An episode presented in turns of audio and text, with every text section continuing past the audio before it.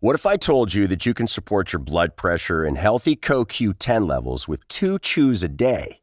The new Super Beats Heart Chews Advanced is now supercharged with CoQ10. That's like getting CoQ10 for free. Our powerful blend of beetroot, grapeseed extract, and CoQ10 supports your cardiovascular health. Visit radiobeats.com and find out how you can get a free 30 day supply on bundles and save 15% with the promo code DEAL. Lo mejor, lo más impactante, está por venir en Tu vida es mi vida. De lunes a viernes a las 8 por Univisión. Euforia Podcast presenta La descomposición del cuerpo y particularmente la contradicción que parecía la posición encontrada de las dos señoras. ¿no? Todas estas cosas daban para, para, para seguir el relato de algo diabólico. El misterio de las primas. Escucha la primera temporada de Crímenes Paranormales en la aplicación de Euforia o en tu plataforma favorita. Hola, soy Jorge Ramos y a continuación escucharás el podcast del Noticiero Univisión. El programa de noticias de mayor impacto en la comunidad hispana de Estados Unidos. Muy buenas noches, Silvia. Comenzamos con la violencia y tiroteos en los Estados Unidos durante el pasado feriado. Al menos 16 personas murieron y decenas resultaron heridas en balaceras en distintas ciudades. Y Jorge, con esto ya son 262 tiroteos con múltiples víctimas en lo que va del año en Estados Unidos. En concreto, en la ciudad de Hollywood, en la Florida, no en California, en la Florida, nueve personas, cuatro de ellas resultaron heridas de bala. La policía arrestó a por lo menos dos sospechosos, pero aún busca a otros, como nos cuenta Vilma Tarazona. Estas dramáticas imágenes muestran a decenas de personas llenas de pánico y corriendo desesperadas en diferentes direcciones para protegerse de las balas después de que se desató un tiroteo en esta playa de Hollywood en Florida justo el día de conmemoración de los caídos. En medio de la estampida, esta mujer cayó al piso con una menor de edad. Las autoridades capturaron a dos sospechosos y están buscando a tres personas más que quedaron registradas en estas imágenes y que huyeron de la escena después del tiroteo.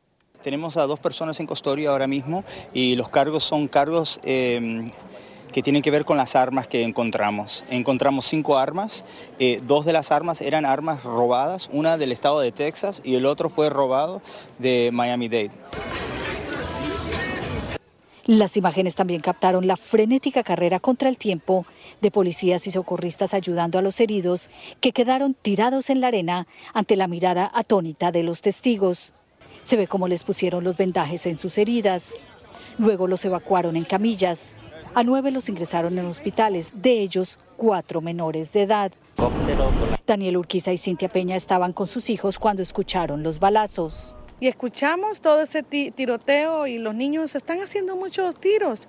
Y nosotros decimos, bueno, eh, uno se asusta, se alarma, pero nunca nos, dimos, nunca nos imaginamos que iba a ser tan fuerte. Hugo Gutiérrez dice que hubo mucho pánico. Escuché unos cinco tiros y y todo el mundo salió corriendo, no, no me queda ni de curioso. Salí así para allá y ya después vi que llegaron los policías con, con armas grandes y ahí ya escapé, digamos. Vilma está en vivo con nosotros. Vilma, ¿qué es lo último que sabemos sobre los dos arrestados? A ver, Jorge, te cuento que ya la policía identificó a las dos personas que arrestó y tienen ya la, foto, la fotografía del arresto. Se trataría de Morgan DeLoaches y Keshua Paul Stewart, ambos de 18 años de edad. La policía dice que están acusados de porte ilegal de armas y de Él además está acusado de haberse robado un arma y de haberle quitado la serie, el número de serie a esa arma. Además, dicen las autoridades que la investigación no termina aquí con el arresto de estas dos personas, pues todavía están buscando a esos tres individuos que ya les mostramos en el video. Es todo lo que hay por ahora desde aquí, desde esta playa de Hollywood en Florida. Eh, regreso contigo, Ilia, a los estudios. Gracias, Vilma, por tu información. La, la familia de Adarian Murray, el joven de 11 años herido de bala por la policía en Mississippi, presentó una demanda contra la ciudad de Indianola. La demanda también incluye al jefe de la policía y a la gente que le disparó en el pecho. El niño había llamado a la policía para que atendiera una disputa en su casa. El pequeño habló por primera vez. Sometimes I can see myself laying inside the coffin. Muy fuertes palabras. Aderian dijo que durante el incidente decidió cantar para tratar de aliviar el dolor. Datos oficiales de México reportan casi 110 mil personas desaparecidas, una cifra que aumenta por día. Un caso reciente es el de un empresario residente de Arizona que cruzó a Sonora por negocios. Su madre desesperada ofrece una recompensa a los captores si lo regresan con vida. Pero como nos dice Jessica Cermeño en México, hasta las líderes de las madres buscadoras están amenazadas de muerte. Mamá, véngase. Marcia Martínez se ahoga en la desesperación. Su hijo Arcadio Pesqueira desapareció hace una semana en el desierto del estado mexicano de Sonora, muy cerca de Arizona. Mi hijo no era malo. Mi hijo era con un corazón gigante. Y lo que le hicieron esto, que Dios los perdone. Pues nadie la ha contactado para pedirle un rescate por su hijo, un empresario y ganadero de 33 años nacido en Caborca, pero que era residente estadounidense.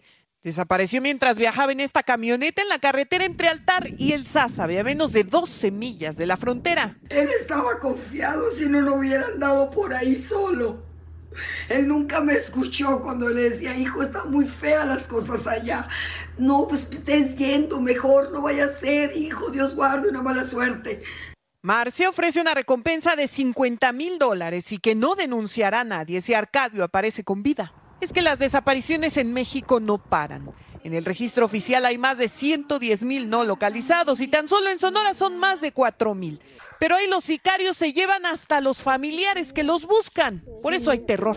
La semana pasada desconocidos sacaron de su casa a Yesenia Durazo, quien busca a su marido desaparecido en 2020. Y tras varios días de cautiverio, ella regresó con vida, pero aseguró que ya no lo buscará más. También Cecilia Flores, la fundadora del colectivo de madres buscadoras en el estado, está amenazada. Denunció hace unas horas en redes sociales que su vida corre peligro donde me mandan fotografías de personas descuartizadas, de personas torturadas y que me dicen que así puedo terminar yo. La protección del mecanismo. El gobierno les prometió vigilancia, pero ellas ya le pidieron a los criminales una tregua para seguir buscando a los que no están. En México, Jessica Cermeño, Univisión. Es inminente la extradición a Estados Unidos de Joran van der Sloot, a quien se le acusa de tratar de extorsionar a la familia de Natalie Holloway después de su desaparición en el año 2005. Van der Sloot es sospechoso de esa desaparición. En la actualidad cumple una condena de 28 años de prisión en Perú por el asesinato de Stephanie Flores, de 21 años. Vamos a Washington, donde el acuerdo para elevar el techo de la deuda suscrito por el presidente Biden y Kevin McCarthy, el republicano que preside la Cámara de Representantes, enfrenta una prueba que es crucial. Pedro Rojas tiene lo último sobre esta noticia en desarrollo. El Comité de Reglas del Congreso, integrado por nueve republicanos y cuatro demócratas, tiene que autorizar si el acuerdo para elevar el techo de la deuda nacional que alcanzaron el presidente Biden y el líder republicano Kevin McCarthy podrá someterse a un voto general en la Cámara de Representantes. Chip Roy, quien forma parte de ese poderoso comité y también del Caucus de la Libertad, el ala más derechista republicana, no apoya la propuesta. Es el movimiento equivocado y no entiendo cómo los republicanos pueden apoyarlo, exclamó. El comité de reglas puede aprobar con una mayoría simple de votos a favor, pero Roy asegura que McCarthy acordó con ellos que los republicanos deben aprobar proyectos de manera unánime en ese comité. Otros legisladores republicanos rechazan esa afirmación. McCarthy defiende el acuerdo. Hemos alcanzado los recortes presupuestarios más grandes en la historia del Congreso y estamos ahorrando mucho dinero, señaló. La Casa Blanca defiende también el acuerdo. No negociamos para que se conozca una propuesta de ley. Negociamos para que llegue al escritorio del presidente y se firme, expresó la directora de la Oficina de Presupuesto. Y es que para republicanos y demócratas, la capacidad de persuasión que tenga el liderazgo de los dos partidos tendrá mucho que ver en el voto que tendrá lugar aquí mañana miércoles. John Duarte es un republicano moderado de California y dice que sí votará a favor del acuerdo.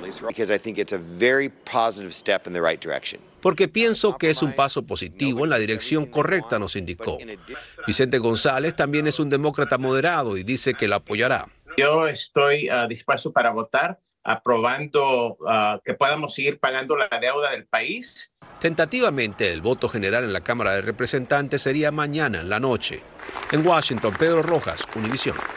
A partir de hoy, los republicanos ponen su atención en Iowa, donde se realizarán las asambleas electorales del partido a principios del año que viene. Entre ellos está el gobernador de la Florida, Ron DeSantis. Viviana Ávila nos acompaña desde la ciudad de Des Moines. Adelante, Viviana, cuéntanos. Así es, Ilia, y en breve comenzará este evento de campaña del gobernador de la Florida, Ron DeSantis. Es la primera de 12 ciudades que visitará el gobernador, no solamente aquí en el estado de Iowa, sino también en Carolina del Sur y New Hampshire. Iowa, un estado rural, conservador, de mayoría blanca se considera esa primera prueba de fuego para llegar a la Casa Blanca. Es aquí donde se realizan esas primeras elecciones internas para saber quién será el nominado por cada partido. Al gobernador DeSantis no solamente lo acompaña en esa contienda el expresidente Donald Trump, quien lidera esa preferencia de voto, sino también una amplia baraja de candidatos entre ellos, pues la ex embajadora de Naciones Unidas Nikki Haley, el ex gobernador del estado de Arkansas Asa Hutchinson y también el senador afroamericano de Carolina del Sur Tim Scott. Sin embargo, se espera que en los próximos días se unan a esta amplia baraja de candidatos republicanos el ex vicepresidente Mike Pence y también el ex gobernador del estado de Nueva Jersey Chris El gobernador de la Florida, Ron DeSantis, mañana visitará otros cuatro ciudades del estado de Iowa, pero no estará solo, porque se espera aquí, entre miércoles y jueves, que esté el expresidente Donald Trump, quien dará entrevistas a los medios conservadores locales, pero también se reunirá con líderes religiosos. También se espera que hacia final de esta semana lidere un town hall la ex embajadora de Naciones Unidas, Nikki Haley. Puedo decirles que acá no solamente hay simpatizantes de DeSantis, también muchos electores indecisos. Regreso con ustedes. gracias. Ya que estás hablando de candidatos, Donald Trump reanudó su llamado a prohibir que los hijos de inmigrantes que nazcan en los Estados Unidos automáticamente reciban la ciudadanía. Lo hizo en un video en el que dice que si gana la presidencia le dará prioridad a esta medida. I will sign an executive order making clear to federal agencies that under the correct interpretation of the law, going forward, the future children of illegal aliens will not receive automatic U.S. citizenship. Trump hizo la misma propuesta cuando era candidato en el 2015 y luego siendo presidente en el 2018. La enmienda 14 de la Constitución garantiza la ciudadanía a todos los nacidos en este país y cambiarla legalmente sería dificilísimo, pero Trump dice que esto es un mito histórico y una mala interpretación de la ley. Lo mejor, lo más impactante, está por venir en Tu vida es mi vida. De lunes a viernes a las 8 por Univisión. Gracias por seguir con nosotros en el podcast del Noticiero Univisión. Estados Unidos impuso hoy sanciones a 17 personas y entidades en China y en México a las que acusa de estar involucradas en la producción ilícita de píldoras, a menudo mezcladas con fentanilo. Son siete entidades y seis personas en China y una entidad y tres personas en México. Vamos a pasar a California, donde se habría visto a la joven Nikki Alcaraz desaparecida desde hace tres semanas, cuando salió de viaje con su novio rumbo a ese estado. Partieron de Tennessee y en el camino se habrían agredido físicamente según reportes. Alcaraz se comunicó con su hermana el 8 de mayo, pero desde ese día no se sabe nada de ella. Jaime García tiene detalles de la versión de que Alcaraz fue vista en un supermercado californiano. Hay gran preocupación por el paradero de Nicky Alcaraz, una madre de dos niños que el pasado 2 de mayo salió manejando del estado de Tennessee rumbo al sur de California para visitar a sus familiares acompañada de su novio Tyler Stratton. Pero hasta ahora nadie sabe del paradero de ambos. Ella dijo que tiene miedo de pensar lo que le pudo haber pasado a su hermana después de tres semanas de no saber de ella. El viaje al condado de Orange, California, se inició el pasado 2 de mayo en Tennessee. El 4 de mayo la pareja se encontraba en Torrance, Nuevo México, donde agentes del alguacil levantaron un reporte porque Nicky tenía un moretón en uno de sus ojos y su novio sangraba de nariz y boca. Un testigo dijo que vio a Stratton golpear a Nicky en la cara, pero ninguno de ellos quiso presentar cargos. El ojo ya se le estaba poniendo negro. Según la hermana, Nikki se separó de su novio y un amigo de ella la encontró en Nuevo México el 6 de mayo para llevarla a California. Pero Nikki cambió de parecer y dijo que tenía que encontrar a su novio. El pasado 8 de mayo fue la última vez que la familia de Nicky Alcaraz recibió un mensaje de texto del teléfono de ella, en el que les indicaba que se encontraba en Arizona, rumbo a este condado de Orange, California. El 9 de mayo la placa del jeep negro que manejaba la pareja fue captada por un lector de matrículas cerca de Flagstaff, Arizona. Lo más extraño es que hoy el procurador de Chitman, Tennessee, reveló esta fotografía tomada durante el pasado fin de semana de Memorial Day, en la que supuestamente se ve a Nicky Alcaraz vendiendo su celular en un kiosco en un Walmart de Redding, California. 500 millas al norte, fuera de la ruta hacia su destino, en el sur de California. En Orange County, California, Jaime García, Univisión. La ex primera dama Rosalind Carter sufre de demencia. En un comunicado, el Centro Carter añadió que la esposa del expresidente Jimmy Carter continúa disfrutando la primavera en Plains y visitas de sus seres queridos. Su esposo, el expresidente de 98 años, recibe cuidados paliativos en su casa. Unas 100 personas protestaron hoy contra los planes de derribar el edificio que colapsó parcialmente en Iowa después de que una mujer fuera rescatada ilesa. La mujer escuchó la destrucción y se escondió debajo de un sofá en su apartamento que no resultó afectado. 24 horas después, cuando su teléfono funcionó, hizo una llamada pidiendo ayuda y fue rescatada. El alcalde detuvo el plan de derribar el edificio. Los científicos están tratando de descifrar por qué han aumentado los ataques de orcas. Desde el 2020, estos mamíferos marinos conocidos como ballenas asesinas han atacado por lo menos tres embarcaciones en el estrecho de Gibraltar. El más reciente de estos ocurrió hace solo unos días, el 17 de mayo. Luther del Río nos habla de las teorías que están manejando los científicos. Todos los incidentes recientes con las orcas han tenido lugar en el sur de la península ibérica. El comportamiento agresivo de estos gigantes del océano tiene a los expertos preguntándose el porqué de esa actitud violenta que incluso ha llegado a destruir embarcaciones. La doctora Valeria Paz es bióloga marina. Las ballenas orcas o las ballenas asesinas son muy buenos cazadores, pero los humanos no están en su menú. Entonces, este tipo de comportamiento no es algo que sucede mucho, por eso los números sorprenden. En el 2020 se reportaron 15 interacciones con orcas, pero entre ese mismo año y el 2023 ya se han producido más de 500 interacciones. Las teorías sobre este comportamiento son diversas. Que las orcas tuvieron una mala interacción con un bote, de repente fueron Ah, enredadas en una línea de pesca o tal vez un golpe con un bote y por eso tuvieron esta respuesta de atacar botes. Esa idea surge del hecho de que las orcas son animales que viven en manadas y tienen la tendencia a imitar comportamientos, por lo que ahora golpear los botes se ha puesto de moda entre ellas. Eso no elimina, por supuesto, el susto de los que han vivido estas experiencias. Ya tres embarcaciones terminaron en el fondo del mar. El poder que estas criaturas poseen es simplemente increíble. También está la teoría de que están haciendo esto como para divertirse.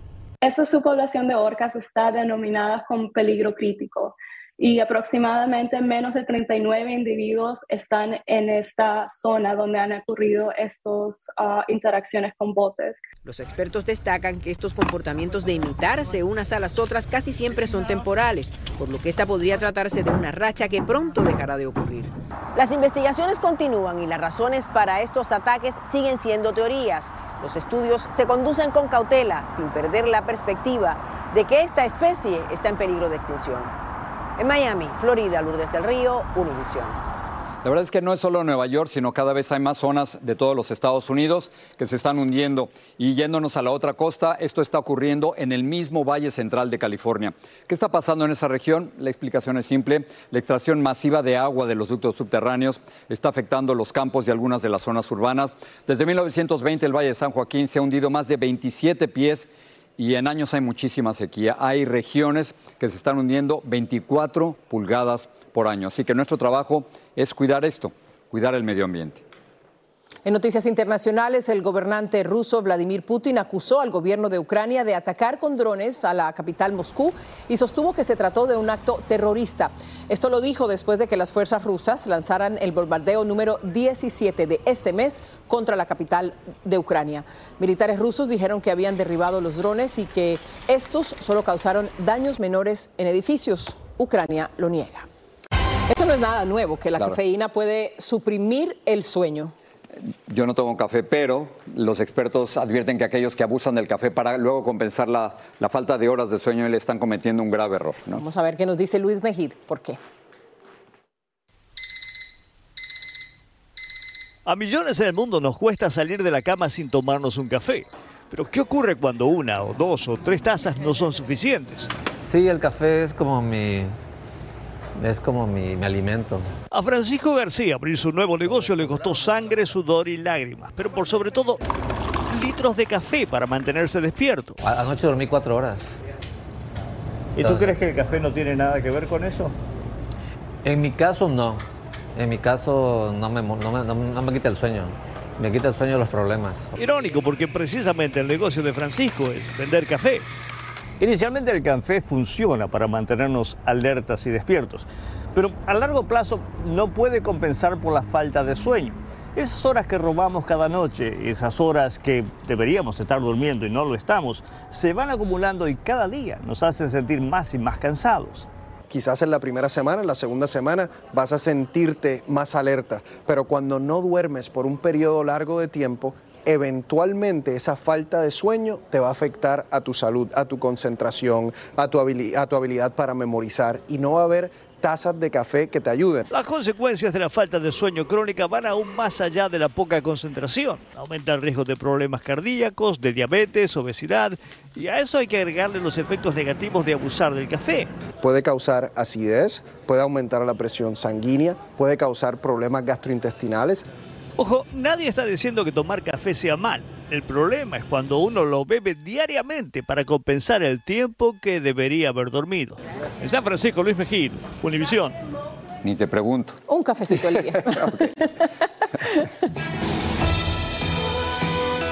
Así termina el episodio de hoy del podcast del Noticiero Univisión. Como siempre, gracias por escucharnos.